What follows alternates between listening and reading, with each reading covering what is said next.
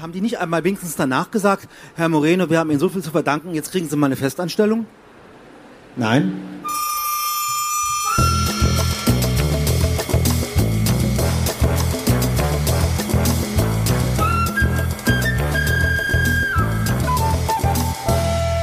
Hallo und herzlich willkommen bei der neuen Folge der Medienwoche, dem wöchentlichen Medienpodcast mit mir, Christian Mayer von der Welt und Stefan Winterbauer von Media. Hallo und Hi. Grüß Gott, Folge 101, die 101. Ja. Nachdem wir letzte Woche, vergangene Woche nochmal ausgesetzt haben, hatte berufliche Gründe bei mir. Ich musste äh, kurzfristig Arbeiten. auf eine Dienstreise. Du, musst, du musstest arbeiten. Ich musste ja, arbeiten. Nein. Ja, wir machen das ja alles nebenher unter großer ja, Aufopferung. Schon in der Arbeitszeit. Ja, klar. Aber ja. manchmal, manchmal halt manchmal halt eben nicht. Du musstest weg. Und dann haben wir gesagt, nach so einer Folge, Jubiläumsfolge, die 100. Folge mit Jörg Thaddeus, ähm, kann man auch noch einmal aussetzen. Aber jetzt bemühen wir uns wieder jede Woche freitags äh, die Sendung hier einzusprechen, zu besprechen über die wichtigsten Medienthemen der Woche. Wir haben zum Einstieg ein einziges Wort von Juan Moreno gehört. Er genau, sagte nein. Nein. Äh, nein, der Spiegel hat ihm keine Festanstellung angeboten. Das war ein Auftritt auf der Buchmesse. Da sprechen wir gleich noch drüber und auch darüber, dass Klaas Reluzius, der Großfälscher des Spiegel, Ex-Spiegel, äh, jetzt ja. Juan Moreno verklagt. Äh, ich weiß nicht, ist verklagt das richtige ja. Wort überhaupt?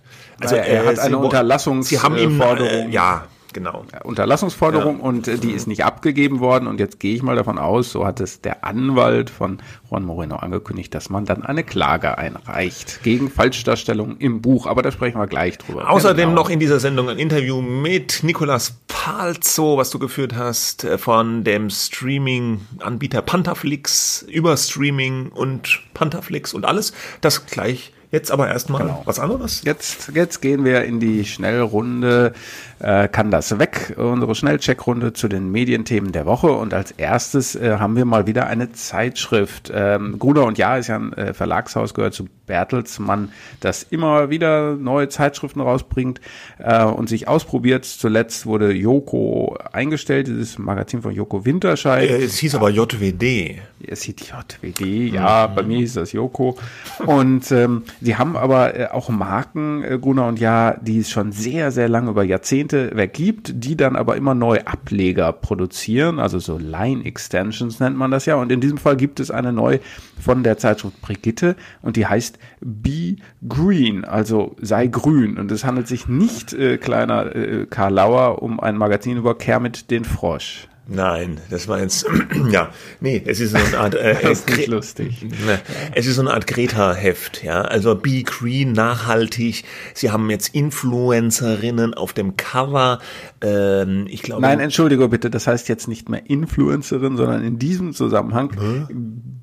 Greenfluencer. Nee, jetzt ernsthaft? Ja. Es ist eine ja, Erfindung ist kein, von. Das habe ich, das habe ich mir nicht ausgedacht. Das ist kein Kerl mit der Frosch-Witz, äh, sondern die nackte Wahrheit. Dieses Wort wird äh, auf dem Cover von Ach, bitte. Äh, Brigitte Beguin von, ja. äh, äh, vom Fashion Victim zur Greenfluencerin. Also ja. nichts gegen Gruner und ja, aber das sagt schon eigentlich alles über diesen Titel aus.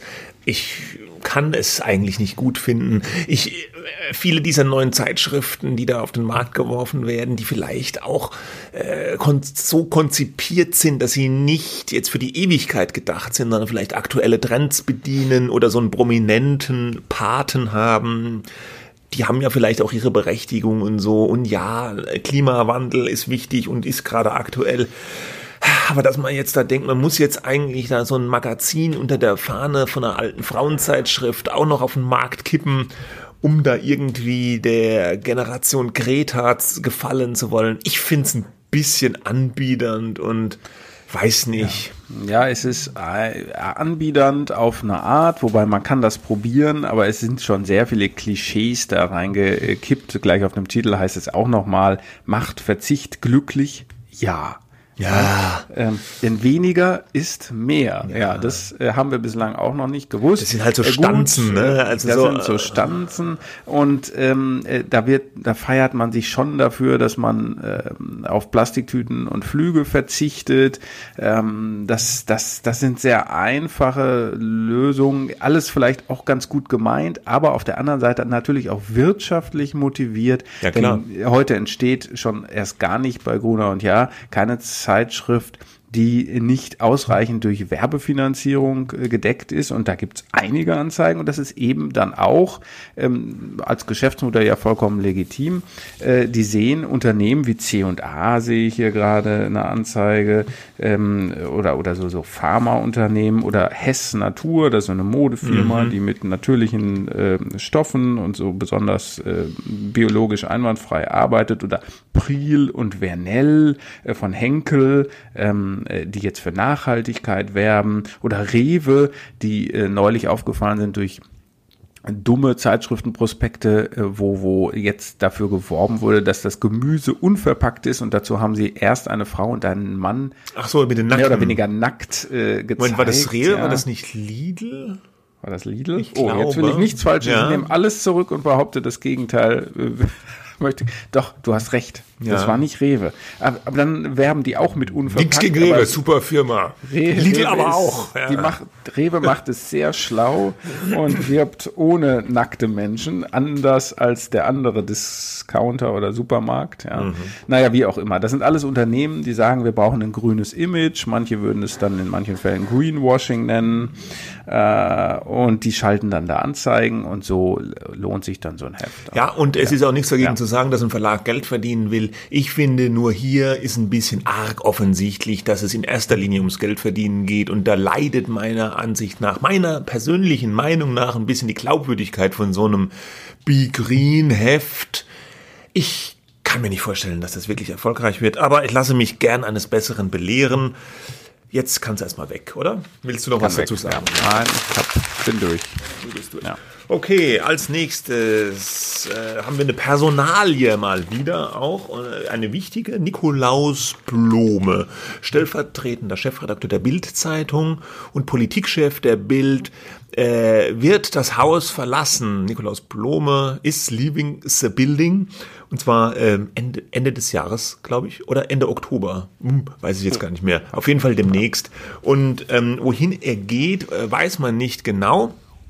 Äh, es wird gemunkelt, er geht zu AKK. Ja, äh, hast du das auch gelesen? Das habe ich irgendwo gelesen vor ein paar Wochen, war ein Gerücht, ich ja. weiß nix, aber ähm, da das jetzt im Zuge äh, der Verabschiedung oder der, der Abschiedsvollzugsmeldung äh, nicht gesagt wurde, weiß, bin ich mir nicht sicher, ob das tatsächlich. Das, wobei AKK, Annegret Kramp-Karrenbauer, könnte ja ein bisschen Kommunikations- Hilfe mhm. ganz gut gebrauchen. Da mhm. gab es ja doch den einen oder anderen Fettnapf. Nikolaus Blome, wir erinnern uns, der hatte auch mal ein kurzes Gastspiel beim Spiegel. Da wurde er damals vom Chefredakteur Wolfgang äh, Büchner geholt und da gab es einen Riesenaufstand, weil ein Bildmann beim Spiegel angefangen hat und die Printredaktion des Spiegel hat sich dagegen aufgelehnt und am Ende ist Blume wieder war Berlin-Chef, ne? War ähm, Berlin äh, Büroleiter, ja, vom und Spiegel. Da gibt es eine Menge Leute, die erzählen einem dann so, wenn man mit ihnen spricht, der war ein super Büroleiter, aber er hat halt äh, nach Meinung anderer wichtiger Spiegelmenschen in Hamburg eben nicht zum Spiegel gepasst. Ja, und dann wurde er da wieder weg. Ja, man kann fast schon sagen, gemobbt. Ähm, und dann ist er wieder zur Bildzeitung hat dort unter anderem zuletzt dieses Testprojekt Bildpolitik, das war so ein Politikmagazin, was im Hamburger Raum getestet wurde, aber letztlich jetzt nicht äh, gemacht wird, verantwortet, jetzt verlässt er das Haus. Es heißt, es habe auch mit den Umstrukturierungen bei Axel Springer zu tun. Springer, äh, KKR ist ja eingestiegen, der große Finanzinvestor und jetzt wird da alles Mögliche umstrukturiert, es soll Personal abgebaut werden, auch vor allem Führungskräfte. Vielleicht hat er jetzt so, ja, man hat sich geeinigt, man geht, aber ja, gut. Ja, für Bild natürlich, er war eine Zeit lang eine, in vielen Talkshows ja, ja, ja, eine wichtige Stimme, so ein bisschen die liberale Stimme von, von Bild. Äh, schade. Ja, aber wir werden sehen, wo er aufschlägt. Jetzt erstmal weg. Weg bei Bild. Genau. Und wir kommen äh, von den Old Media äh, alten Personalien zu äh, dem Netflix, äh, dem, dem größten Streaming-Anbieter der Zeit, ähm, die, äh, da kam jetzt eine Meldung rein, dass die jetzt nochmal zwei Milliarden ins Programm stecken. Ja, verrückt, Jahr. ne? Und, und, und die Betonung nicht zwei Milliarden, sondern nochmal zwei Milliarden mehr, was insgesamt bedeutet, dass sie im Jahr 2019 insgesamt 15 Milliarden Dollar in Inhalte äh, also äh, investieren. Also das heißt in Serien und, und Filme, Dokumentationen, was weiß ich alles. Ja, also ja. 15 Milliarden. Beim Umsatz habe ich nochmal nachgeschaut im dritten Quartal nur von 5,2 Milliarden und bei etwa 12 Milliarden Dollar Schulden derzeit. Mhm, ja. ja. also bei den Zahlen wird einem tatsächlich so ein bisschen schwindelig. Dieses Streaming, diese dieser Wettkampf der globalen Streaming-Giganten, das ist ein unfassbares Power-Game, ja. Da haben wir Amazon Prime Video, die knallen da die Milliarden rein. Jetzt kommen Apple noch dazu mit äh, TV Plus, jetzt kommt Disney Plus. Äh, in den USA ist es ja noch wilder, da haben wir noch HBO Max und äh, CBS Warner. Ja. All Access. Mhm. Ja. Warner ist, glaube ich, HBO Max. Ja. Ach so, ja. Ähm, und äh, die haben noch ein paar andere. Peacock, also NBC hat auch noch einen Streamingdienst. Also da gibt's noch mehr äh, äh, Streamingdienste als bei uns. Wir reden ja gleich noch, oder du hast ja äh, geredet noch mit Nick äh, Palzo über das Thema. Es ist schon beeindruckend und ähm, was mir ja ein bisschen auffällt, die haben so viele Inhalte bei Netflix und da kommen so oft neue Sachen und ich habe mhm. mittlerweile null Überblick. Ständig, ich mache diese App auf und sehe neue Serien und weiß gar nichts über diese neuen Serien. Was ist denn das überhaupt? Ja. Irgendwie Horror, ja. Sci-Fi, Crime jetzt versucht das ja. Das geht mir bei Amazon aber auch so. Bei Sie Amazon das ganz Gleiche, so viel, ja. aber da, da werden einem sehr viel immer dieselben Empfehlungen gegeben. Gut, das mag damit zu tun haben, dass man selber als Person irgendwie halbwegs konsistent schaut, Interess Interessenfelder hat, aber bei Netflix hat man das Gefühl, da gibt's ganz viel, ja, äh, aber man muss halt danach suchen. Wenn man nicht weiß, dass es da ist, wird man auch nicht danach suchen. Und man weiß auch nicht, ob es gut ist. Äh, jetzt der, der, ja, Klampt, der Klampt Verlag das ist so ein Verlag, äh, eher mittelständisch geprägt in, Deutschland. Die sind bekannt für so ja, günstigere Frauenzeitschriften oder in das Star-Magazin, so eine äh, People-Zeitschrift. Die haben jetzt ein neues Heft rausgebracht. Wie heißt es nochmal? Stream. Stream Time. Stream Time. Das will ja auch wieder so eine Art Programmzeitschrift für Streaming sein. Ne? Gab ja schon. Ja, nicht nur eine Art, sondern es glaub, will das. Ist der ja. einzige Zweck okay. dieser, dieser Zeitschrift. Ja. Das gab's ja schon mal äh, so in Ansätzen, diese Versuche.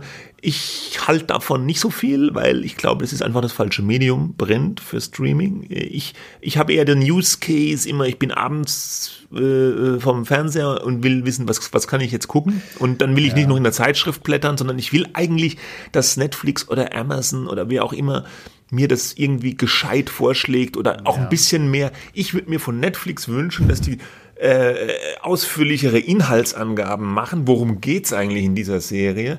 Und was ich total doof fand, die hatten auch mal so eine, so eine Bewertung mit Sternen. Ja, das ist, hat man ja so gelernt, eins bis fünf Sterne. Ja. Und das haben die dann irgendwann ausgetauscht, nur noch durch Daumen hoch, Daumen runter. Und wenn ich jetzt bei Netflix was gucke, dann heißt es immer nur äh, Übereinstimmung mit ihrem Geschmack irgendwie 93 Prozent. Ja, genau. Und ich kann damit. Das liegt aber selten unter 90 Prozent, ehrlich gesagt. Ja, doch, manchmal, wenn man mal was ganz Abwegiges anklickt, schon. Aber ich finde, A, das stimmt überhaupt gar nicht. Ja, ich fühle mich durch diesen Algorithmus null repräsentiert. Und B, mir sagt das überhaupt nicht, was soll denn das heißen, 90 Prozent Zustimmung. Ich finde es total bescheuert. Naja, 90 Prozent soll heißen, das ja, ist relativ dicht an, äh, an meinem Geschmack. Ja, aber was soll denn das heißen? 100 Prozent. Das ist dann mein, mein, mein absoluter äh, ja. Geschmack. Das ist ja. doch, das ist doch Kokolores. Ich fand diese Sterne viel hilfreicher. Ich glaube, äh, das hat damit zu tun, dass Netflix verhindern wollte, dass, dass da ein Sterne Bewertungen oder sowas ja, abgegeben klar. werden. Ja, klar. Aber das ist ja kontraproduktiv irgendwie, weil der, der Zuschauer weiß ja gar nicht mehr, was er gucken soll.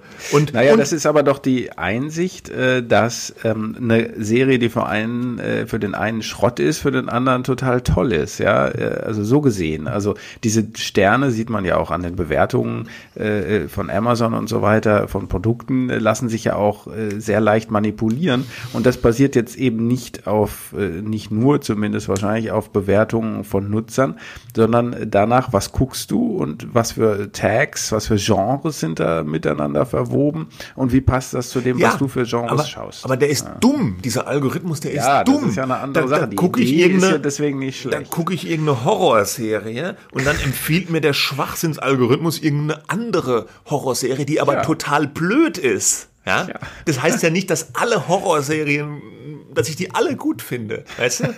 Ja, das ist halt, Also, äh, das ist sehr einfach. Ne? Und ja. das zeigt auch, dass die Personalisierung, da reden wir ja im, im Journalismus genauso drüber, endlich mal die äh, Nachrichtenwebsite zu haben, die tatsächlich Personalisierung kann. Ich kenne keine, die das gut kann, ähm, hat sich auch noch nicht so richtig als, äh, als eben erfolgversprechend äh, bewiesen, ähm, dass das, äh, obwohl die ja wahrscheinlich sehr, sehr viele Entwickler auf diesem Thema haben, Finden von Inhalten, Empfehlen von Inhalten, ähm, dass die das immer noch nicht gut hinkriegen. Ne?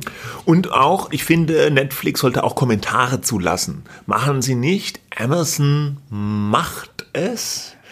Ähm, weil bei Amazon ist das aber Ganze noch verwoben mit ihrem Shop irgendwie, ja, weil du kannst ja da auch Filme kaufen und ausleihen und kannst entsprechend kommentieren. Aber ich finde es immer noch hilfreich Ja. Äh, zu lesen, teilweise, was die anderen Leute dazu schreiben. Ich nicht. Ich finde das total uninteressant. Ich glaube auch nicht dran, dass das dann objektiv ist und ähm, ich. Nee, sowas objektiv durch. nicht, aber ich kann, also manchmal äh, kann ich mir dann schon ungefähr denken, wenn jetzt einer, ich merke ja ungefähr, wenn da einer schreibt, der sich mit der Thematik auskennt und äh, wenn der dann was schreibt, dann denke ich mir, aha, aha, könnte interessant sein. Aber bei, bei Netflix weiß ich gar nichts. Ich äh, Ja.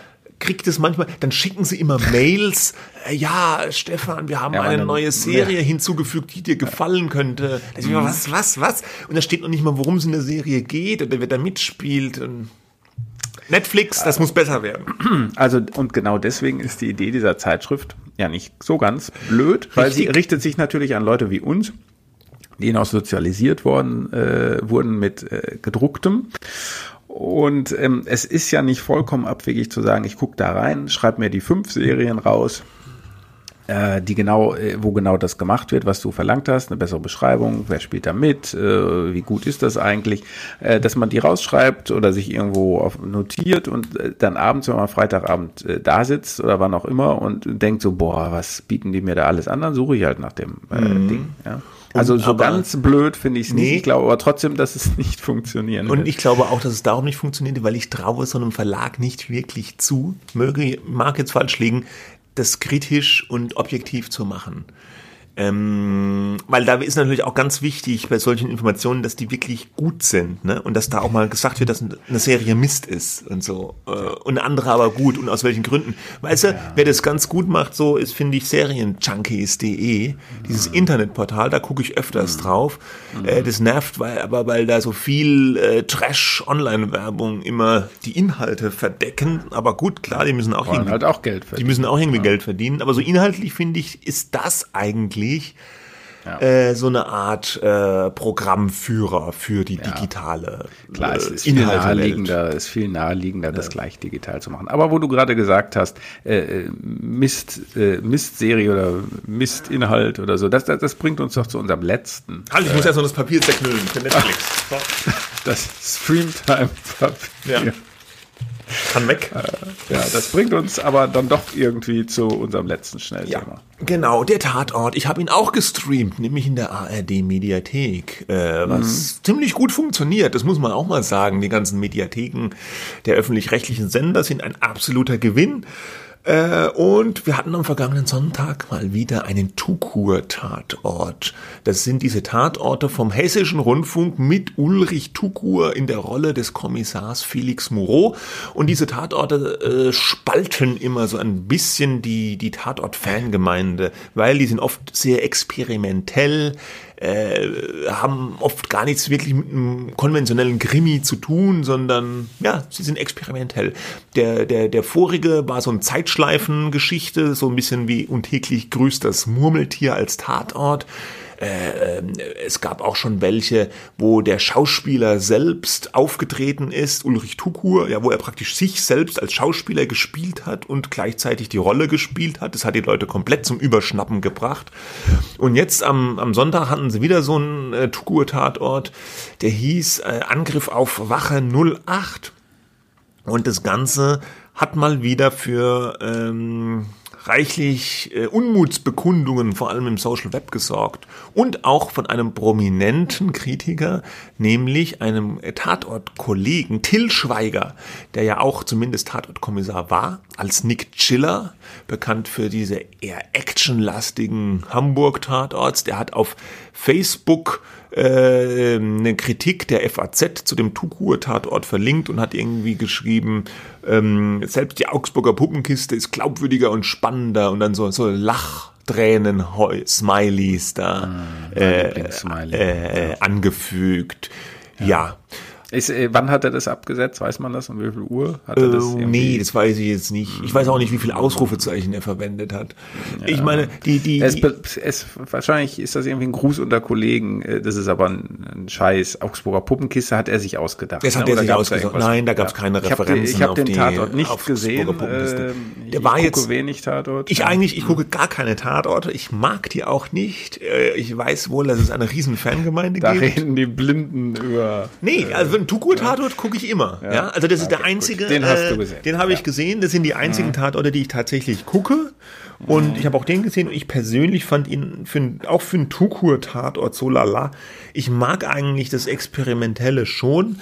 Äh, ich habe auch kapiert, glaube ich, worum es den Machern ging. Die haben so eine Hommage Persiflage auf verschiedene äh, Filme und Filmgenres gemacht. Das Ganze war so angelegt wie so eine Art Remake von einem Klassiker, von einem John Carpenter Film, äh, Assault, Anschlag bei Nacht äh, der im Original heißt Assault on Precinct 13, also auch so analog wie mhm. Anschlag auf Wache 13, Anschlag auf Wache 08, ja, und war so ein bisschen Zombie-Film mit drin, weil dann kommen da so Leute so angewackelt und tun da so Hände durch, durch, durch die Schlitze vom, vom Rollladen greifen und ein Kannibale war dabei, so ein bisschen schweigender Lämmer und Kannibale von Rothenburg Mix.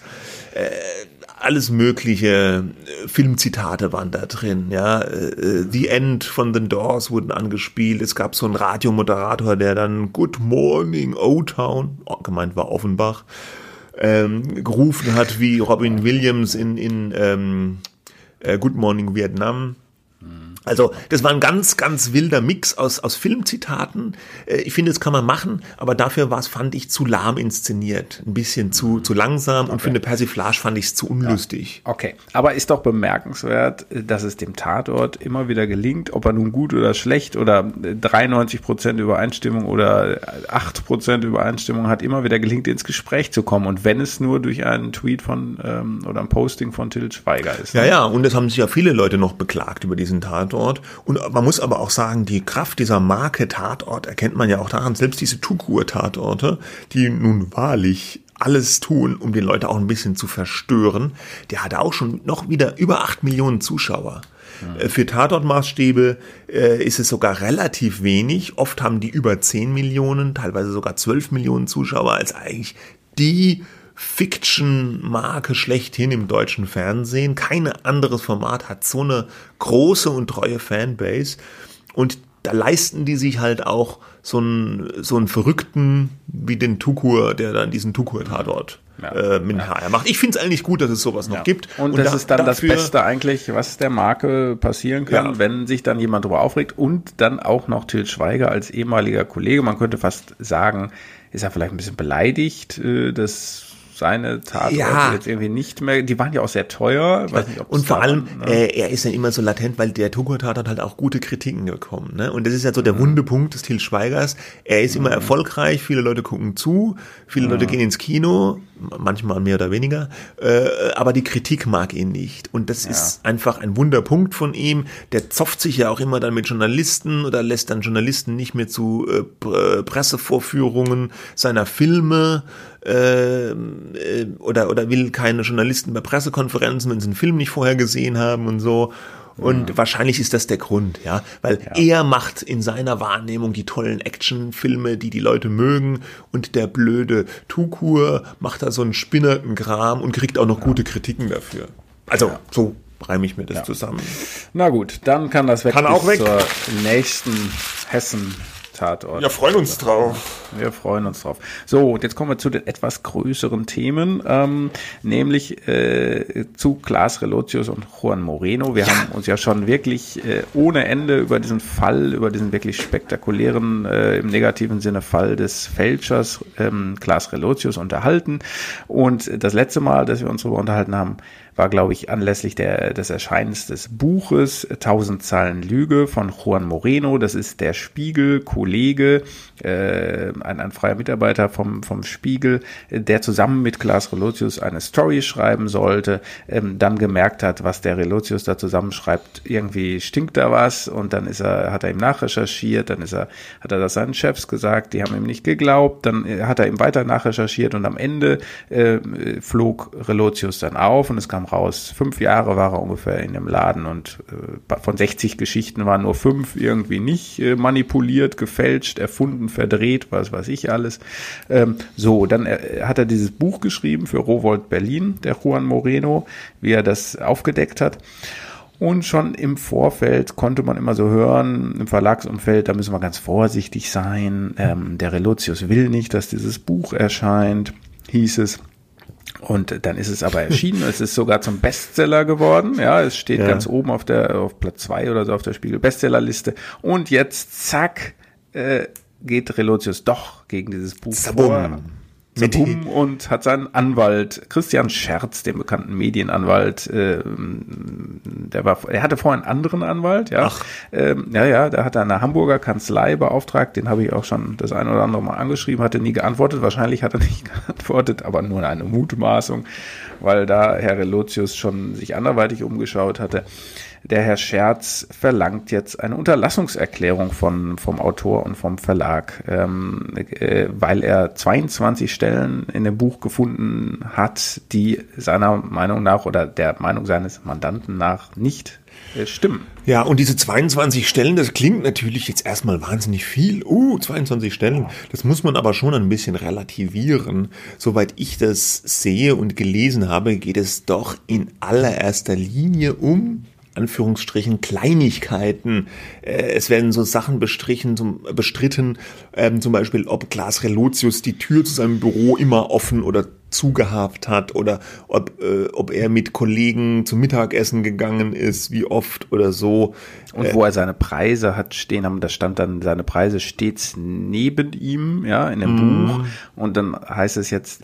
Und ein Name ist falsch die waren gar nicht in dem, gewesen. Die waren nicht in dem Zimmer, die Preise. Ja, ja, dann, ne? ja. Also das ist alles so klein, klein. Wenn man in den Medien arbeitet, kennt man ja äh, solche Schreiben von Medienanwälten. Äh, da wird halt oft versucht, ähm, in dem Kleinigkeiten angegriffen werden, also äh, kleinere Fehler, die in einem so großen Stück wie diesem Buch durchaus vorkommen können, nicht vorkommen sollten, zum, zumindest auch nicht bei so einem Thema, aber trotzdem, dass man halt praktisch sagt, hier noch nicht mal der Name ist richtig geschrieben und so und so viele Stellen sind da drin, die sind falsch. Ja, da versucht man so ja. ein bisschen den Eindruck zu erwecken, ja, das ist alles alles nicht richtig recherchiert, ist alles so ein bisschen Mist.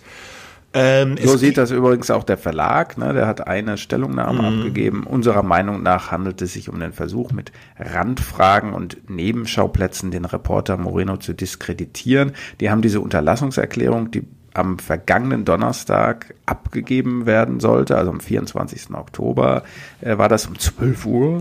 Ähm, die haben diese Unterlassungserklärung nicht abgegeben gegeben. Es gibt allerdings zwei Punkte, zumindest, die nochmal einer etwas näheren Betrachtung wert sind. Einmal wird ja auch die Anzahl der gewonnenen Journalistenpreise von Klaas Relotius bestritten. Da schreibt der Juan Moreno in seinem Buch nämlich, wie es auch weitgehend zu lesen war, dass der Relotius 40 oder über 40 Journalistenpreise gewonnen hätte. Mhm. Und jetzt äh, sagt der Anwalt von äh, Relotius, nein, es waren nur, ich glaube, 19 oder so. 19, 19 und irgendwie zwei äh, lobende Erwähnungen genau, oder irgendwelche. Ja. So. ja. Ja, und das Interessante ist aber ja auch, dass diese Zahl 40, die geht ja ähm, zurück auf den Abschlussbericht der Relotius-Kommission, die diesen ganzen Fall für den Spiegel untersucht hat. Und in mhm. diesem Abschlussbericht ist diese Zahl 40 nämlich auch drin. Und ja. ich habe nochmal gegoogelt, ganz, ganz viele Medien haben diese Zahl 40 Preise Natürlich, äh, ja. genommen, weil die haben es alle wahrscheinlich aus diesem Abschlussbericht. Ich habe hab das ja, genauso äh, gemacht und das, da muss man sich dann natürlich ähm, auch gern selbstkritisch fragen, was übernimmt man eigentlich und welchen Quellen vertraut man? Und da war man der Meinung, der Spiegel hatte so eine dreiköpfige Kommission eingesetzt, die sollten das alles äh, akribisch nachrecherchieren, woran hat es denn gelegen, wie konnte das alles passieren?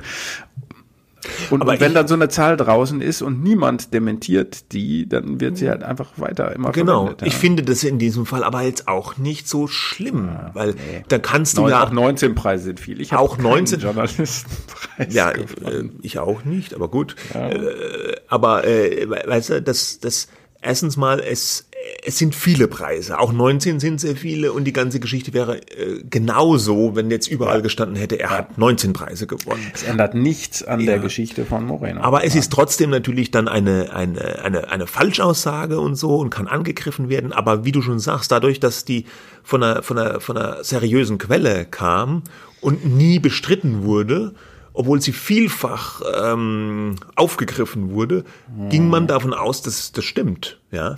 Äh, Kommen wir aber mal zu diesem. Äh, und der andere Punkt, Punkt genau, ja. der ist vielleicht mhm. noch äh, noch gravierender. Da geht es um die Schlusspointe in dem Buch Tausend Zeilen Lügen. Da beschreibt Juan Moreno, äh, äh dass ähm, ich glaube ein Kollege oder was irgendwie ja, äh, mit Kollege. ihm äh, ihm gesagt hätte, der der Klaas Relotius, er hat mit ihm telefoniert, er befindet sich jetzt in Behandlung in in irgendeiner Klinik in Süddeutschland oder so in irgendeiner Einrichtung um da, weil er psychisch da Probleme hat und äh, wolle sich da jetzt auf dem Weg der Besserung befinden. Und dann habe aber eine Sekretärin äh, vom Spiegel gesagt, sie habe den Relotius aber doch gerade äh, gestern oder heute auf dem Fahrrad gesehen und dann Zeilenwechsel in Hamburg. Ja, mhm. und es kommt am Schluss des Buches wie so ein Knaller, ja. Die, ja. die, die, die Message ist natürlich klar. Relotius, der pathologische Lügner, lügt auch noch, nachdem er aufgeflogen ist, lügt auch noch bei solchen Dingen, die seine eigene persönliche Gesundheit betreffen. Er kann einfach nicht anders. So ist die, die unmissverständliche Lesart. Und das ist durch diese ganze Erzählweise und dieses noch in Hamburg, das ist ein wahnsinnig starker Schlusssatz. Ja. Und äh, den hat äh, der Juan Moreno auch in Interviews ständig diese Anekdote erzählt. Und auch, wenn man das Buch gelesen hat, ist es eine der Stellen, wenn man zu jemand anderem sagt, Mensch, ich habe das Buch von Moreno gelesen und stell dir vor, dann am Schluss schreibt er das nochmal mit ja. äh, in Hamburg, das, der lügt immer weiter. Also wahnsinnig das ging starke mir Szene. ganz genauso, ja. wenn ich darüber gesprochen habe mit meiner Frau zum Beispiel. Ich habe auch noch eine andere Stelle ähm, erzählt, nämlich der hat auch damals gesagt, er kann erstmal keinen Job beim Spiegel annehmen, weil er ja eine krebskranke Schwester habe. Ähm, was richtig ist äh, an der Darstellung, er, er, also wir wissen sowieso nicht, was richtig ist. Auch diese Darstellung Darstellung mit dem Fahrrad eben in Hamburg ist ja noch offen, was richtig, was falsch ist. Ne? Die sagen jetzt eben, Relotius und sein Anwalt, das ist nachweislich falsch, diese Stelle. Das, er, der, da hat ihn wohl jemand äh, radelnd in Hamburg gesehen, aber der Zeitpunkt ist anscheinend unklar. So habe ich es jetzt gehört. Und es ist unklar, ob es tatsächlich Relotius war. Oder jemand, der ihn vielleicht nur ähnlich sah, oder? Ja, also ja. Man, man, weiß es nicht, aber vielleicht gibt es ja dann doch Belege, weil äh, Moreno hat sich jetzt da so noch nicht so geäußert. Wir können jetzt auch nicht einfach sagen, äh, äh, die Stelle ist falsch. Nein. Die Zeit, die als erstes äh, berichtet hatte, hatte dann auch so einen Tweet abgesetzt. Es war offenbar auch, stimmte was nicht und so. Das ist ja noch gar nicht, äh, die haben diese Unterlassungserklärung nicht abgegeben. Also heißt das äh, ja wohl, dass der Verlag davon ausgeht, dass die Darstellung richtig ist. Mhm. Ja, was? also, äh, ja, so, und ich wollte die zweite Stelle nur kurz, da ging es mhm. um die Schwester, ne? Da hat er irgendwie mhm. gesagt, äh, nee, da kann er jetzt den Job nicht annehmen, weil er hat eine kranke Schwester. Ähm, und das wird auch nicht bestritten. Bestritten wird, dass er gesagt habe, er habe eine krebskranke Schwester. Mhm. Ähm, so auch wieder nur ein Detail, was natürlich zeigt, über seine Schwester, die er nicht hat, hat er gelogen. Ähm, musste es dann ausgerechnet auch noch die krebskranke Schwester sein. Äh, spielt es eine Rolle? es sind so die Stellen, die man weitererzählt, da kamen wir ja drauf. Ähm, und, und dann wird natürlich auch da versucht, sozusagen zu sagen, der Moreno ist auch nicht anders als die anderen. Äh, er schreibt auch auf den Effekt hin. Genau. Ja? Und der, der äh, Klaas Relotius wurde ja in diesem Zeitartikel auch zitiert und da in diesem Zitat sagt Relotius, Moreno habe eine Figur äh, erfunden oder geschaffen, ja, also ihn konstruiert oder konstruiert, ja. ja. Praktisch der Vorwurf, das, was man ihm, dem Relotius vorwirft, das macht ja der Enthüller Moreno selbst da. Ja, was natürlich absurd ist, ja. ähm, er sagt, äh, also auf eine Art natürlich, man muss ganz klar festhalten, äh, wenn was falsch ist in dem Buch von Moreno, falsch sein sollte, dann muss das korrigiert korrigiert werden. Man muss halt nur immer überlegen, mit welcher Motivation geschieht jetzt sowas. Ja, will man das, ist das eine faire Behandlung des Buches oder ist es eben unfair, weil man, weil da drin steht, die Tür war steht zu und dann sagt man, haha, stimmt gar nicht, die war auch mal auf, weil ich ja bin ja durchgegangen. Ja, mm. das ist natürlich absurd. Ja, ähm, und deswegen ist es auch, äh, finde ich, bis zum gerade äh, gewissen Grade absurd bis zynisch, ähm, dann zu sagen, ja, äh, der konstruiert äh, da etwas. Der hat recherchiert, der hat mit Leuten aus dem Umfeld gesprochen ähm, wie nah er rangekommen ist, zumindest mit Relotius sprechen konnte er nicht. Und es sind 22 Stellen bei einem Buch von knapp 300 Seiten, äh, von denen die Mehrzahl unerheblicher Natur zu sein scheint. Ja? Mhm. Ähm, und äh, da frage ich mich schon, was ist jetzt die Motivation. Die Motivation, so ist mein Eindruck, ist natürlich das gesamte Buch zu diskreditieren, obwohl ähm, äh, der, der, der Relotius will ja offenbar nicht, dass man sagt, der hat doch nicht gelogen. Ne? Das kann man ja gar nicht bestreiten. Nee. Ne? Ähm, aber äh, es ist so ein bisschen sozusagen die Retourkutsche, um zu sagen, niemand ähm, kann überhaupt anscheinend äh, so objektiv, so wahrheitsgetreu berichten. Äh, und wenn doch, dann müssen wir das eben auch öffentlich machen, dass auch der Aufklärer ähm, äh, Mittel eingesetzt hat, die nicht journalistisch sauber sind. Das ist legitim, aber die Art, wie es jetzt passiert, finde ich bis zum gewissen Grad zumindest perfide. Ja, und ähm, der Vorwurf, dass der Moreno hier äh, eine Relotius-Figur konstruiert habe, den finde ich, der läuft auch so ein bisschen ins Leere, weil in, in dem Buch ja. an vielen Stellen betont Moreno, ja, äh, dass er keinen Kontakt zu Relotius bekommen hat oder auch zu Leuten, die ihm nahestehen, dass er nicht mit ihm reden wollte, dass er aber versucht hat. Ja. Und ähm, wenn ich es richtig im Kopf habe, äh, schreibt Moreno auch im Buch öfters so nach dem Motto, dass er sich das jetzt so zusammenreimen muss, wie, wie, der, wie der Relotius tickt, weil er das mhm. von ihm nicht erfahren konnte oder so. Was natürlich schon richtig ist, ist, dass dieses Buch auch ein bisschen auf den Effekt hingeschrieben ist. Ja, ja das, ja. da kann man jetzt drüber diskutieren. War das, ist jetzt so bei so einem Thema, wo es viel um Wahrheit und Fakten geht, ist es die richtige Art und Weise? Äh, oder ist es auch diese Schlusspointe? War das richtig, äh, die so hätte zu setzen? Hätte, hätte, er, er auch weglassen können. Das Buch wäre mhm. trotzdem noch ein Knaller gewesen. Ähm, aber gut, hinterher ist man immer schlauer. Ne? Ja, das Problem ist halt bei der Sache, äh, so sehr man sagt, okay, wenn was nicht stimmt, dann kann man sich dagegen wehren, dann kann man sich einen Anwalt nehmen, dann kann man eine Unterlassung fordern. Ähm, ähm, das ist, sagen, das kann man ja fast schon nachvollziehen, dass der Mann, wer weiß, was der mit seinem Leben vorhat, was er, was er mal machen will außerhalb des Journalismus. Der Relotius jetzt, so. meinst du? Der Relotius, ja. genau. Weil das ist ja die Frage im Journalismus, gibt es natürlich keine Zukunft. Vielleicht gibt es woanders eine Zukunft, wenn aber quasi die Story ist, er ist ein pathologischer Lügner, ähm, dann wird es vielleicht auch sonst schwierig. I don't know, da, da, da kann ich ja nur drüber spekulieren. Ähm, aber ähm, ja, ich wollte nochmal sagen, diese Motivlage, warum wird etwas äh, kritisiert, mit welcher Absicht? Man, der, der Anwalt Scherz, mit dem ich äh, sprechen konnte, der hat dann halt gesagt, äh, er hat das alles selber nochmal gegengecheckt und geprüft und seiner Meinung nach muss so ein Buch blütenweiß, sein Zitat, äh, sein, ja. Also das es darf keinen aber, einzigen Fehler enthalten. Und er hat auf einer Art natürlich, er, hat, Art, da, er hat recht. Er hat ja. da äh, äh, irgendwie recht, aber irgendwie auch nicht, finde ich, weil natürlich kann, ist es fast unmöglich, sowas blütenweiß zu machen. Ja, das es relativiert halt ja, die, die, diese ungeheuerlichen äh, Lügen von Relotius. Ne? Genau, und ähm, äh, und Fehler äh, können natürlich immer passieren, ja, wie zum Beispiel dieser 40 Journalistenpreise Fehler. Ja, Im, Im Kern, wenn wir es zurückschmelzen auf das, was wirklich schlimm in Anführungsstrichen ist, ist halt diese Schlusspointe. Ja, da kann man sagen, okay, Das war vielleicht tatsächlich. Wenn sie denn tatsächlich Wenn sie tatsächlich falsch, falsch ist. ist. ja. Aber mhm. das mit Blütenweiß, das finde ich von so einem Medienanwalt auch wieder so. Ich meine, das ist halt sein Job, ne? Der, der, der Moreno, der, der hat ja selbst auch oft genug gesagt in Interviews, es gibt in den Reportagen und im Journalistenberuf ja. kein Schwarz und kein ja. Weiß, Sehr auch richtig, kein Blütenweiß, sondern Grau. Ja. und der Punkt, Medienanwalt lebt halt davon, dass er das auch ausnutzt zu einem bestimmten Grade, um für seine Mandanten dann da was rauszuholen. Und da geht's, glaube ich, auch viel um Public Relations, wie du schon gesagt Natürlich. hast, um die Motivlage, um das ja. öffentliche Bild des Klaas Relotius, was er jetzt so ein bisschen wieder äh, ein bisschen shinier machen will mit Hilfe dieser, dieser Anschuldigungen gegen den Moreno und sein Buch. Genau, das eigentliche äh, Ziel ähm, müsste dann ja sein, nicht Moreno, also man, man will den eigenen Mann nicht als den Teufel ähm, darstellen und muss darum denjenigen, der ihn entlarvt hat, äh, ein bisschen grauer machen. Ja, aber du hast vollkommen recht, das sehr gute, ähm, hast dich gut erinnert, äh, dass äh, dieses Schwarz-Weiß, es gibt kein Schwarz und kein Weiß.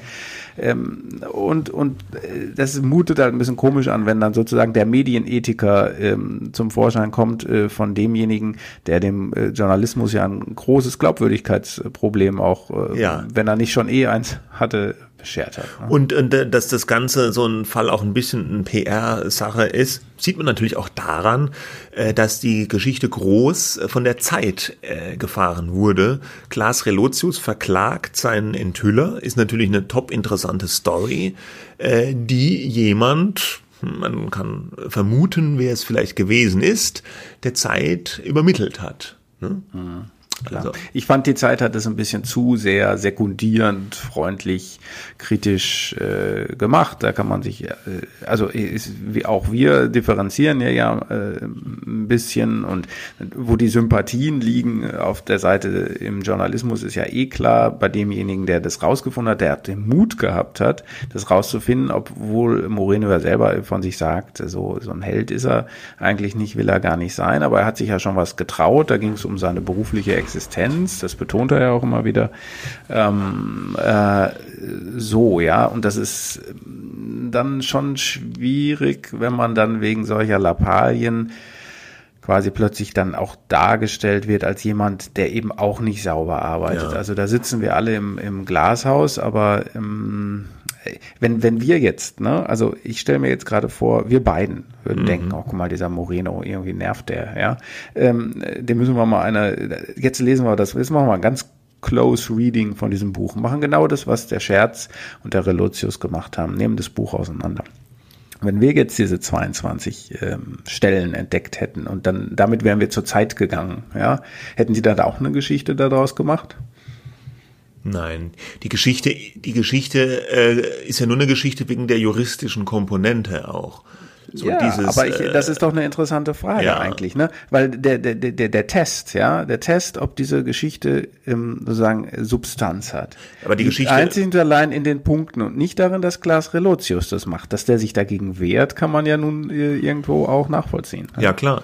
Aber er, er wehrt sich und es wird natürlich an die große Glocke gehängt. Ja, ja. Aber äh, wenn wir sagen, diese Geschichte wäre nicht veröffentlicht worden, vielleicht nicht veröffentlicht worden, wenn wir jetzt angewackelt gekommen wären mit diesen 22 Punkten, dann heißt das, dass diese 22 Punkte oder ein Großteil zumindest davon eigentlich äh, nicht weiter ähm, äh, wichtig sind. Ja, höchstens vielleicht die Schlusspointe.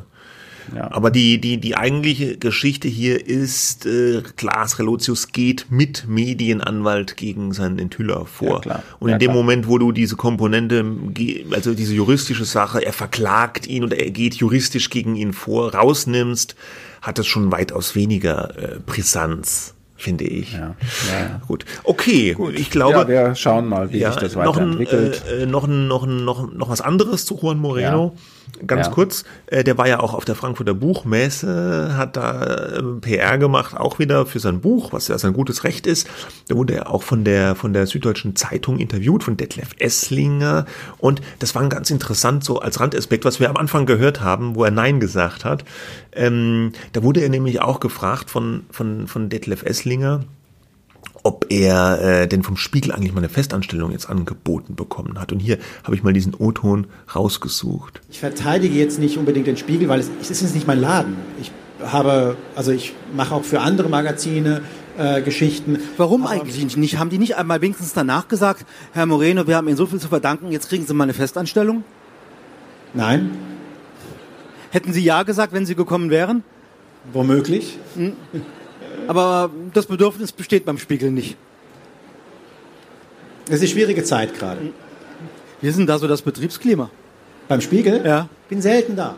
Ja, ich fand das ein, einen ganz äh, interessanten Ausschnitt, weil so ein bisschen was, finde ich, auch über das Verhältnis von Juan Moreno zum Spiegel mhm. aussagt.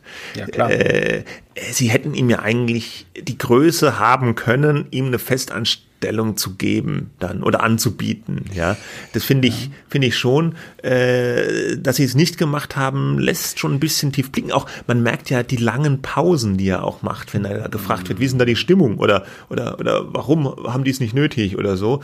Und dann gab es noch ein Gespräch. Äh, ich wollte ja? auch ganz zu sagen, weil du sagst Größe. Ich weiß, ja, Größe einerseits, aber man könnte ja auch ganz kühl kalkulieren sagen, dass es uns egal ist, vielleicht geht es da um Geld oder sowas, ja. Aber ähm, ja. wenn es nicht total abstruse Forderungen sind, dann machen wir das aus strategischen Gründen, weil man dann eben auch sagen kann, äh, der hat, wir sind dem so dankbar, jetzt machen wir zum Redakteur. Auf der anderen Seite möchtest du vielleicht auch nicht, wenn du so Reporter bist oder so, dann so jetzt haben sie ihn äh, sagen eingekauft, äh, damit er vielleicht sogar sein Buch nicht schreibt. Also das ist alles Spekulation. Aber Größe, ich weiß nicht, das hat glaube ich nicht nur mit Größe zu tun. Ja, mm, ja aber ähm, dazu passt ja, äh, dass äh, äh Moreno dann von der Süddeutschen weitergelatscht ist auf der Frankfurter Buchmesse zum Stand der FAZ. Weitergelatscht. Äh, vermutlich, vielleicht hat er auch einen E-Scooter benutzt, ich weiß es nicht. ähm, und da wurde er dann wiederum von Clemens Höges aber befragt. Da gibt es leider keinen O-Ton, aber das ist dann nochmal interessanter, weil Clemens Höges ist ja jetzt Mitglied der Chefredaktor, Chefredaktion ja. oder auch Chefredakteur. Co-Chefredakteur beim Spiegel. Ich weiß es gar nicht genau, der, der, die, die, die ganz korrekte Bezeichnung. Auf jeden In Fall der Chefredakteur. Top, ja. Top-Notch Spiegel. Und ähm, laut dem FAZ-Artikel hat man da wohl schon gemerkt, also da hat wohl der Höges ihn schon auch so befragt, ein bisschen nach dem Motto, wissen Sie eigentlich, was Sie da angerichtet haben, wie viele Leute da jetzt äh, gehen mussten und dass Sie, was Sie mit den Karrieren der Kollegen da gemacht haben und so. Also der, ich kann das nur auf Basis dieses FAZ-Artikels, äh, weil ich das Gespräch selbst nicht gehört oder gesehen habe, wiedergeben. Aber da kam so ein bisschen raus, die, die, die Botschaft war, sie haben es nicht verstanden beim Spiegel. Ja, ich finde es äh, lustig. Ähm, Clemens Höges, ähm, der auch äh, zeitlang zumindest Teil der Kommission war, die das aufklären sollte oder aufgeklärt hat, diesen Fall für den Spiegel. Clemens Höges fragt Juan Moreno. Ich finde, die interessante ähm, Konstellation wäre gewesen, Juan Moreno fragt Clemens Höges. Mhm, ja, gut. Aber es wäre auch schwierig. Ich meine, letztlich ist natürlich der Moreno immer noch in einem Abhängigkeitsverhältnis vom Spiegel. Klar, klar. Und äh, er verliert ja auch nicht wirklich ein schlechtes Wort, obwohl wenn man das Buch liest, ist es ja schon dramatisch, äh, wie gegen welche Widerstände er da ankämpfen musste. Ja. Und man hat, aber ich habe immer den, ich ne? habe immer mhm. den Eindruck, die die die Spiegelführungsriege, zumindest die, die damals auch dabei waren, haben so ein bisschen die geballte Faust in der Tasche und, und die Zähne zusammenbeißen, wenn sie den Moreno loben müssen. Äh, ja, ja, hm. aber irgendwie, dass das alles ehrliche Erke Selbsterkenntnis ist, mhm. das, das, das, das sehe ich nicht so. Ich finde das äh, Zitat von äh, Spiegel-Chefredakteur Stefan Klusmann legendär, der ja erst sozusagen in dieser Phase, wo das gerade aufgedeckt wurde, dieser Fall zum Chefredakteur wurde, ähm, der hatte äh, im Intranet so sinngemäß geschrieben, ist uns lieber, wenn der Juan das schreibt, als irgendein Honk. ja, ja, ja. Aber so viel lieber dann Nein, auch nicht, dass ja, man so ihm eine Festanstellung geben würde. Wohl nicht. Okay. Wohl nicht. Ja. Ich glaube, Gut. das Thema Glas Relotius wird uns in nächsten Jahr äh, und vielleicht sogar noch in diesem Jahr nochmal begegnen. Aber für heute ja. machen wir einen Deckel drauf. Ja, bitte. Okay. Okay, gut. Nächstes Thema. Du hast Nicolas Palzo getroffen. Wer mhm. ist das eigentlich? Ja, Nico Balzo ist, ähm, hat so rund 25 Jahre, ist er schon im, im Fernsehgeschäft, ähm, Fernsehmanager, war bei verschiedenen äh, Fernsehsendern Geschäftsführer, also in der, dieser Pro7 Sat 1 Welt, also Sat 1, bei Pro7, bei Kabel 1. Dann war er, ähm, glaube acht Jahre etwa äh, Produzent, also Film, Fernseh, Serienproduzent ging dann nochmal zu Sat 1 zurück, äh, das war so ein kürzeres Gastspiel und ähm, ist seit einiger Zeit Geschäftsführer der Pantherflix AG. Äh, die kennen jetzt wahrscheinlich nicht so viele, weil der Marktanteil von Pantherflix ist sehr, sehr gering. Ähm, und das ist aber, und das sagt dann äh, doch vielen Leuten wieder was, ähm, äh, mitgegründet worden von Matthias Schweighöfer, dem Schauspieler, Regisseur, und, und, Produzenten. Und Pantherflix so ist auch ein Streaming-Anbieter, so wie. Genau, das genau. ist genau. Das, also es gibt verschiedene, äh, es ist so ein ganzes Unternehmenskonglomerat, das sich da Schweighöfer und sein Kompagnon Dan Mark, auch ein Produzent, aufgebaut haben. Ähm, die produzieren auch Filme. Äh, Pantaleon heißt das dann. Die haben auch äh, eine Beteiligung äh, an, an einer Agentur, Creative Cosmos 15, da steckt der Joto, Joko Winterscheid. Ach, drin. der wieder, ja. Okay. Ja, der wieder. So, und äh, in unserem Gespräch jetzt ging es aber in erster Linie um einen Streaming-Service. Den ähm, haben die vor einigen Jahren aufgebaut. Äh, Pantherflix heißt das eben auch ähm, wie, wie das Unternehmen Pandaflix AG ist börsennotiert und ähm, das Ziel war damals zu sagen, wir wollen so bestimmte Zielgruppen erreichen. Wir wollen gar nicht konkurrieren mit den ganz Großen, sondern wir wollen so, Exp so, so ähm, Expats erreichen, also Leute, die im Ausland leben, aber gerne Filme aus ihrer Heimat gerne sehen würden. Ähm, und wir wissen ja, dass bei den großen ähm, Mediatheken, ähm, Streamingdiensten oft nur so eine Auswahl der Top-Filme ne, äh, zu sehen ist. Die wollten aber den ganzen Back Backkatalog äh, anbieten und zu sagen, da erreichen bestimmte Communities ähm, äh, Filme aus ihrer Heimat. Ich sage jetzt mal äh, Türken, die in Deutschland leben, ja, äh, die die vielleicht legal nicht sehen können, weil äh, in Deutschland man das nicht sehen kann, weil keine Rechte irgendwo liegen. So, das war die Geschäftsidee. Ja? Mhm. Bestimmte Zielgruppen, die aber nicht zu klein sind, erreichen. Okay. Und das hat nicht und, und das dann auch noch transaktional. Das heißt, ähm, pro Film. Also, du nicht, bezahlst nur pro ja. Film. Es gibt kein Abo, ähm, es gibt keine Werbefinanzierung. Finanzierung. Das hat aber alles nicht so recht funktioniert und auch die Aktie von Pantherflix ist ähm, ziemlich in den Keller gerauscht. Äh, die hatte mal eine ganz gute Phase, äh, ist aber jetzt ja irgendwie ähm, hat sehr geschwächelt. Muss man mal nachgucken, wie das, wo das aktuell liegt. Äh, aber es ist nicht sehr ermutigend. Die Bewertung des Unternehmens ist auch von über 100 Millionen auf ungefähr 30 Millionen im Augenblick äh, gesunken. Sage mal, ja. So, aber es ist ein Streamingdienst mit einer technologisch ganz ordentlichen Plattform, äh, wie ich glaube. Und ähm, jetzt erzählt, äh, und ich habe mit äh, Balzo gesprochen über den Streamingmarkt insgesamt, was man da überhaupt ausrichten kann mit so einem Anbieter, der so viel weniger Geld zur Verfügung hat äh, als jetzt die, die Riesen. Wie will man sich da positionieren? Was funktioniert, was funktioniert nicht? Und das war Gegenstand unseres Gesprächs, das ich vor etwa zwei Wochen in Berlin geführt habe. Und jetzt hören wir das. Bitteschön. Pantherflix gibt es jetzt seit drei Jahren ungefähr, glaube ich, angetreten, äh, um eine, ein Streaming-Angebot zu machen, das äh, eine Alternative, eine Ergänzung zu bestehenden Streaming-Services ist. Die Bekanntheit ist aber jetzt noch relativ gering. Ja, ähm, wie wollen Sie das ähm, ändern, Herr Balzer? Die Bekanntheit ist äh, in der Tat gering. Ähm, das liegt aber ganz einfach daran, dass der bisherige Verwendungszweck, wenn man so will, von Pantherflix war ja nie gedacht, im deutschen Video-on-Demand-Markt ein Angebot für deutsche Zuschauer zu sein.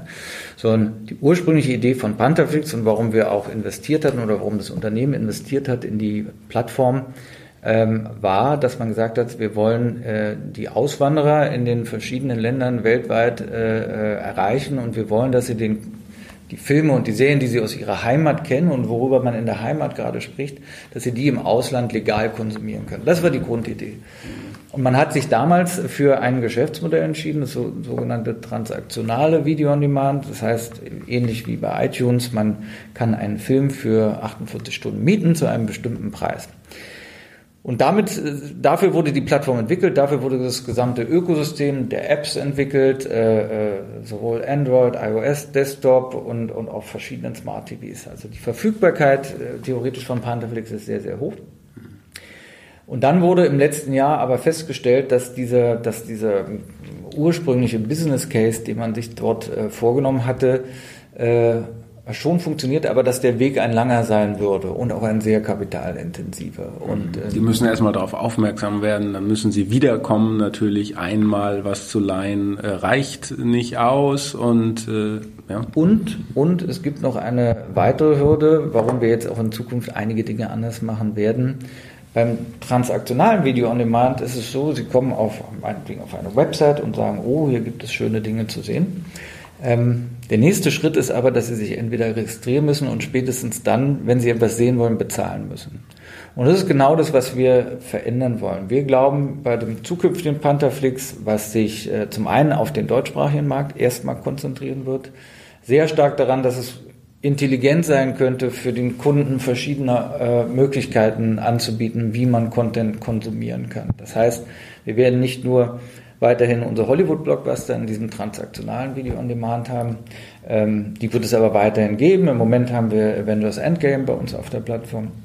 Wir werden in Zukunft auch werbefinanzierte Angebote haben und in der Ausbaustufe äh, äh für das erste Halbjahr 2020 auch kleinere Abonnementmodelle. Das sind sogenannte Mini-Abos, äh, wo man sich also nicht vorstellen muss, dass wir jetzt äh, ähnlich wie Netflix oder Amazon Prime äh, eine, eine große Summe verlangen für ein großes Angebot, sondern sie müssen sich das eigentlich mehr wie äh, Fachzeitschriften an einem Kiosk vorstellen, ähm, mit klaren Verwenderschaften, die man auch im Marketing dann sehr klar äh, anspricht. Der deutsche Fachzeitschriftenmarkt ist ja ganz stabil. Es gibt auf jeden Fall sehr viele, es scheint sich also zu rentieren. Trotzdem, um die Medienaufmerksamkeit konkurrieren ja viele und ja. dieses differenzierende Merkmal, ähm, das stelle ich mir schwierig vor, wie man das herstellen kann, weil wenn Sie jetzt sagen, Sie konzentrieren sich auf den deutschsprachigen Markt, sind Sie automatisch sozusagen nicht mehr der, der Anbieter, der was anders machen will, der andere Zielgruppen erschließen will, die Deutschen im Ausland oder die Türken in Deutschland oder so,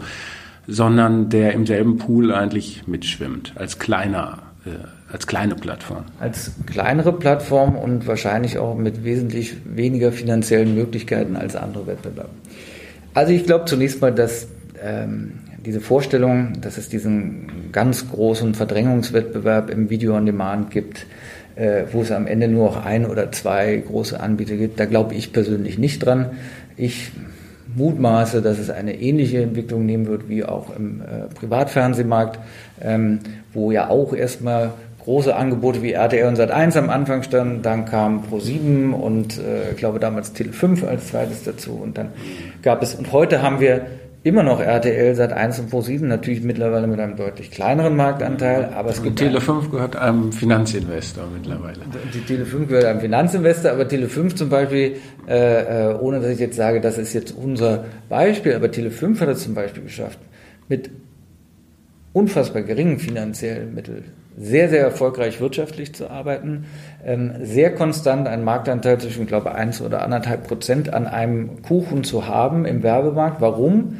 Weil sie ein sehr klares Programmversprechen gehabt haben, weil sie eine sehr klare Differenzierung angeboten haben, anders als andere, ja weil sie sich bestimmte USPs über bestimmte Programme geschaffen haben. Ähm, mein Lieblings- äh, äh, Thema bei Tele5 ist immer Schläferz, also Olli Kalkofes schlechteste Filme aller Zeiten. Und so haben die sich ihre Marktposition sehr erfolgreich erarbeitet. Und ich glaube fest daran, dass wir noch gar nicht ansatzweise wissen, wie sich der deutsche VOD-Markt auch aufteilen wird. Ja? Ähm, ich glaube nicht, dass man jetzt heute schon sagen kann, am Ende wird der oder der die Nase vorn haben. Weil es auch noch keinerlei Erkenntnis darüber gibt, was jetzt eigentlich das wirklich richtige und beste monetarisierendste Geschäftsmodell ist. Aber wie viel Marktanteil braucht man denn eigentlich? Realistisch, um das überleben immer, zu können. Das hängt immer davon ab, was, was, was ihre Kostenbasis ist. Nicht? Also was, äh, wenn ich jetzt, äh, keine Ahnung, ich mutmaße jetzt wieder nur, dass Join wahrscheinlich mehr Mittel zur Verfügung haben wird als Pantherflix. Ich glaube, davon kann man Wie viel möchte Pantherflix denn investieren? Wie viel Geld gibt es bieten die, äh, wie viel, auf wie viel Geld können die zurückgreifen letztendlich? Naja, wir haben äh, äh, sozusagen darüber in, im Detail noch keine Auskunft gegeben, werden das wahrscheinlich auch nicht machen. Also wir geben keine Programmetas oder ähnliches bekannt. Aber wenn man sich jetzt, wenn man einfach nur mal vergleicht, was wir jetzt im Bereich Pantherflix Originals zum Beispiel vorhaben, das klingt jetzt so, als würden wir in den Bereich äh, investieren, wie es Netflix oder Amazon oder meinetwegen auch Join machen.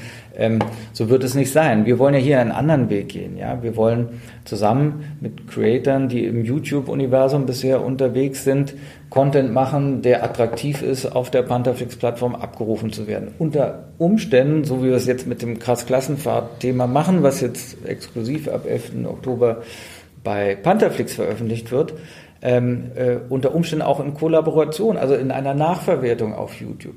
Ähm, ich glaube, dass es da viele, viele Modelle gibt, wie man Content wirtschaftlich monetarisieren kann. Ähm, und so, dass man mit seiner Kostenbasis hinkommt. Das ist natürlich die Kunst, das muss uns gelingen. Und da haben wir uns einen Zeitplan vorgenommen, dass wir unser Geschäft im Bereich Video on Demand zumindest Ende 2020 in eine, äh, in eine profitable Richtung gebracht haben. Die, die These ist also, lass die großen Netflix, Amazon als die großen internationalen Disney, Apple kommt ja auch noch, äh, lass die das unter sich ausmachen. Dann gibt es die Gruppe von TV Now, Join, die, die Fernsehplattformen eigentlich, die sagen, sie sind so die Local Heroes. Und dann gibt es darunter andere Angebote wie Ihre, die noch eine niedrigere Kostenbasis haben, aber darauf hoffen, sich etablieren zu können, weil sie etwas anders vielleicht machen, ein anderes Image haben, äh, spezielle Formate wie eben krass äh, Klassenfahrt, schwierig auszusprechen, genau. äh, die, äh, die junge Leute ranziehen. Ich, ähm, äh, ich mutmaße hier Folgendes. Ich glaube, den großen Wettbewerb zwischen den ganz großen globalen Plattformen da werden auch die Local Heroes hier wenig mitzureden haben. Ähm, und ich weiß auch nicht, ob sich ein TV Now oder ein Join, das weiß ich nicht, da müssen Sie die Kollegen fragen, äh, quasi im unmittelbaren Wettbewerb, in einer Art Verdrängungswettbewerb mit diesen Angeboten sieht. Äh, ich meine, auch da muss man ja fairerweise sagen, die Mittel, die Netflix im Moment ausgibt, um Original Content zu produzieren, liegen mutmaßlich weit über denen, den hier ein deutscher Wettbewerber zur Verfügung hat. Also, und die haben ja auch eine, eine globale Perspektive. Ne? Ähm, das haben ja unsere deutschen äh, äh, Wettbewerber hier nicht. Ähm, ich sehe das wirklich, äh, äh, dass es in, in, in Deutschland äh, zwar Wettbewerb gibt und Plattformen gibt, aber wir werden am Ende wird vermutlich jeder seinen Platz finden. Und er muss halt gucken, jeder muss gucken, äh, dass das, was er erlösseitig damit realisieren kann, in irgendeinem Verhältnis zu den Kosten dieses ganzen Abenteuers zunächst mal dann auch steht. Ne? Und da haben wir bei Pantherflix sicherlich eins gelernt in den letzten Jahren, ähm, wie man auch mit kleineren Mitteln immerhin zum Beispiel eine, eine, eine Video-on-Demand-Plattform hinstellt, die, das darf ich hier so sagen, nach meinem Empfinden State of the Art ist, was technologisch gesehen. So. Mhm. Und wo wir noch nicht State of the Art sind, wie unser zukünftiges Angebot sozusagen von der Marktpositionierung dann in dieses ganzen, in diesen ganzen Wettbewerb reinkommen will. Deswegen sprechen wir auch im Moment von einer Reise, die wird mindestens bis äh, äh, Mitte nächsten Jahres gehen, dass man sagen kann, so sieht jetzt das zukünftige, das, das ganz neue Pantherflix aus, so wie es sich im deutschen Wettbewerb positioniert. Aber ich sage mal so, mit der Veröffentlichung von Klasse Klassenfahrt äh, äh, jetzt äh, am 11. Oktober ähm, wollen wir zumindest schon mal den Fuß ins Wasser halten ähm, und werden unsere ersten Erfahrungen mit werbefinanzierten Video on Demand machen. Vielleicht müsste einfach Matthias Schweighöfer, der ja einer der Mitgründer der Firma ist, äh, stärker auch mit seinem Gesicht dann dafür einstehen, statt dann äh, Serien zu produzieren, die bei Amazon laufen. also ähm, ich leite das gerne weiter.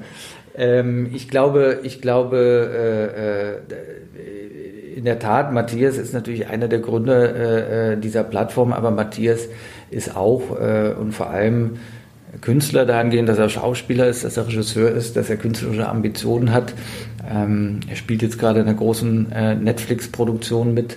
Ähm, und natürlich haben wir mit großer Freude You Are Wanted zwei Staffeln für Amazon Prime Video hier in Deutschland, beziehungsweise das wurde ja auch dann global ausgespielt, gemacht. Warum? Ganz ehrlich, ähm, da sind wir noch lange nicht, dass äh, wir auf unserer eigenen Plattform ein solches Format finanzieren können. Das muss man ganz klar so sagen. Ne?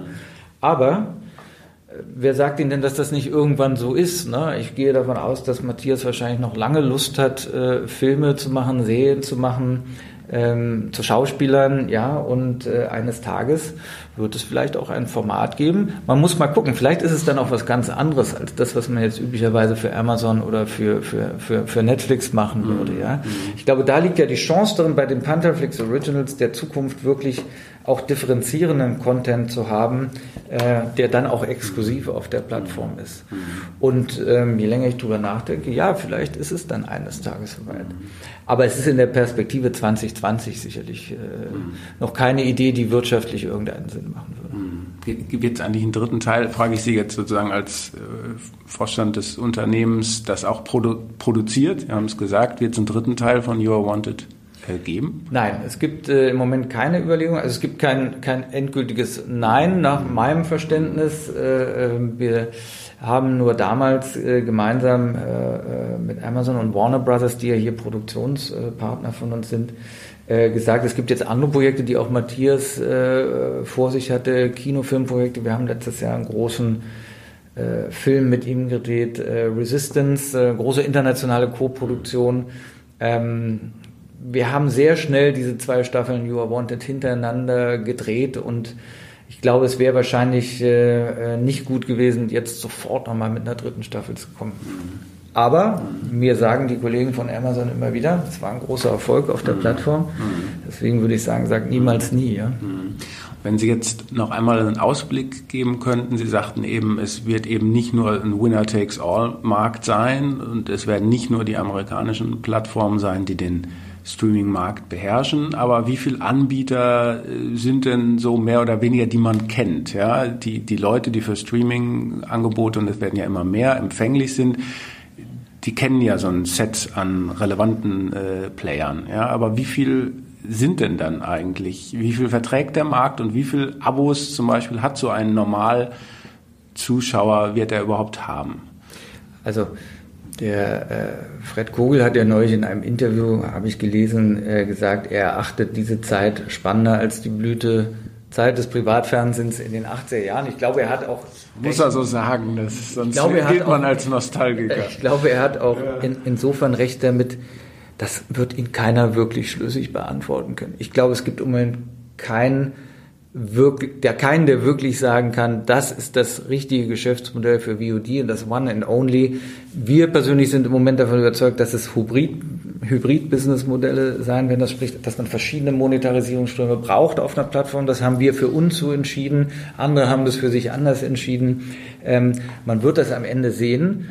Äh, und ich glaube, wenn Sie äh, anfangen, und ich bin ja schon lange in der Medienbranche, Anfang der 90er Jahre, wo ich angefangen habe äh, mit einem äh, kleinen Sender, der hieß damals der Kabelkanal, heute das heutige Kabel 1, ähm, da dachte man auch, oh, jetzt kommen noch zwei Sender. Ja, das war, glaube ich, dann der Kabelkanal und RTL 2 und so. Und da hat man gesagt, oh, jetzt ist aber wirklich Schluss. Ne? So, und ähm, Schauen Sie sich heute die Free-TV-Landschaft in Deutschland an. Das ist ja durchaus ein Phänomen, das ist in anderen Märkten nicht so, aber Deutschland hat eine unfassbar breite Free-TV-Landschaft mit, weiß ich nicht, 25, 30 Angeboten, äh, äh, zum Teil im 0,5 Prozent Marktanteilsbereich, die es aber auch schon sehr lange gibt. Äh, jetzt gehe ich mal davon aus, dass die schon auch äh, ihre Daseinsberechtigung haben. Und ich will jetzt gar nicht sagen, wo wir dann eines Tages stehen werden. Ich glaube nur, dass hier Platz ist. Und ich glaube, man darf nicht so vermessen sein, dass man sagt, wir treten jetzt in Deutschland an, damit Netflix hier Marktanteile verliert.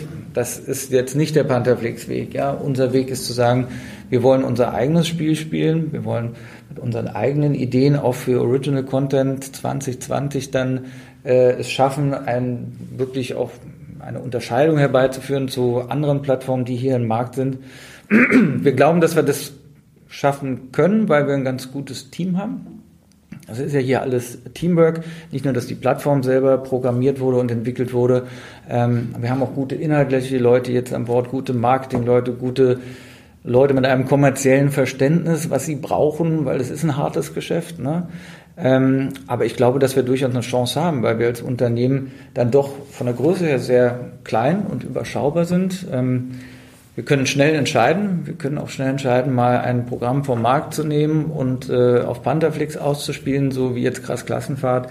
Also insofern ähm, glaube ich, werden wir uns da als, als fairer und guter Wettbewerber äh, positionieren, der aber vielleicht dem einen oder anderen auch so manchmal als Challenger ein bisschen nervt. Ja, soweit Christian im Gespräch mit Nicolas Palzo.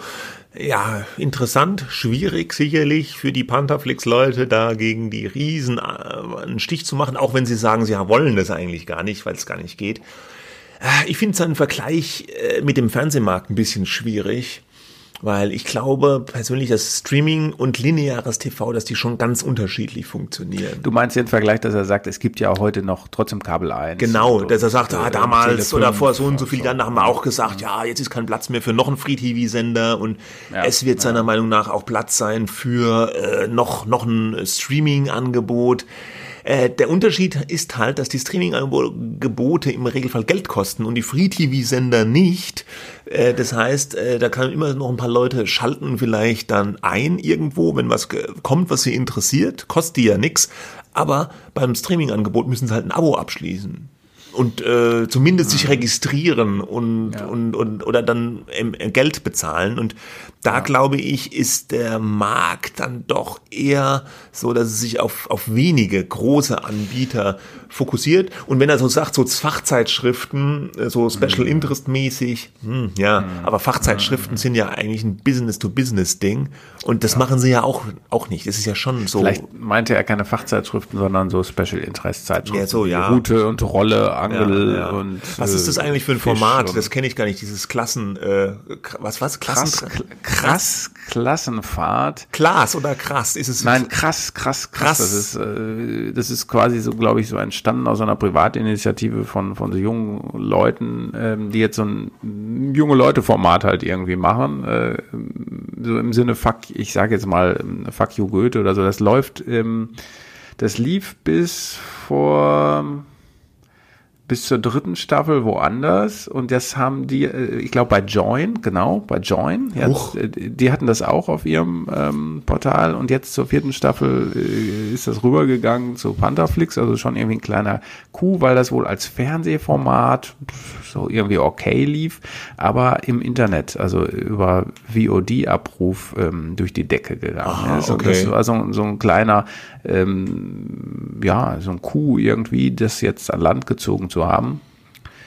Ja, und ja. sowas brauchen, sowas brauchen sie. Und damit funktionieren sie am Ende natürlich genau wie alle anderen. Du brauchst irgendwelche äh, aufmerksamkeitsstarken Inhalte, wo alle drüber sprechen und dann hoffst du, dass es irgendwie, dass die Leute dranbleiben. Genauso wie jetzt Magenta TV die Rechte an der Fußball-Europameisterschaft gekauft hat. Andere Liga, aber eben vergleichbar auf eine Art. Ja, ja, aber es muss ja trotzdem, zumindest die Spiele der Deutschen müssen ja frei verfügbar ja, sein. Ja, das steht, glaube ich, im Keine Grund. Folge von das steht, glaube ich, im Grund, das steht, glaube ich, im Grundgesetz, oder? Ja, das, das ist äh, in der Verfassung fest verankert. Ja. Dann im Rundfunkstaatsvertrag steht das, du hast vollkommen recht. Und auch, äh, es gibt natürlich kein Recht, krass Klassenfahrt in der ARD um 20.15 Uhr auszustrahlen. Noch nicht zumindest. Noch nicht, ja. Nein, okay, bis wir das erleben, dauert es noch ein bisschen. Bis die nächste Medienwoche kommt, dauert es hoffentlich nicht mehr so lange, sondern nur eine Woche.